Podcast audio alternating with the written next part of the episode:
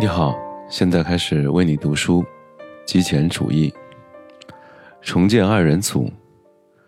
差不多就在那时，我们意外的恢复了联系。在我们二十出头、处于人生低谷的时候，瑞安认定继承父亲的生意这条路并不适合他。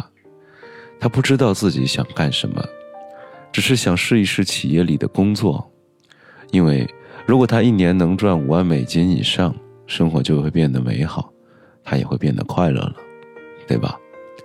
所以在二零零四年，Joshua 结婚，瑞安离婚之后不久，Joshua 聘用瑞安在之前奴役了他五年的公司工作，就如同 Joshua 一样。瑞安很快熟悉了业务，工作极其努力，成为公司里表现最佳的销售人员之一。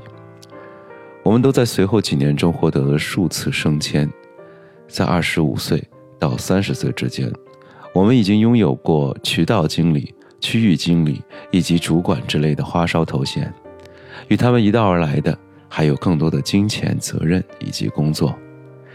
悲哀的是，更为黑暗的事物也随之而来：焦虑、压力、担忧、不堪重负，以及抑郁。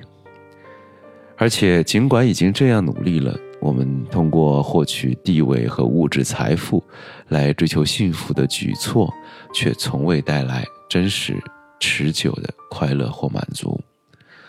快三十岁的时候，我们从自己不喜欢的工作中赚到了大量金钱，然而。我们却负债累累，在经济和情感双重方面。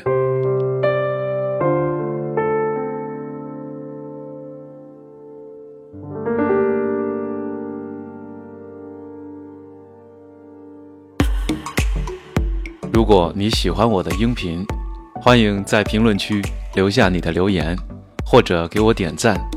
欢迎关注我的播客，在喜马拉雅中。搜索裸奔爷，点击关注，或者订阅本专辑，获得持续更新。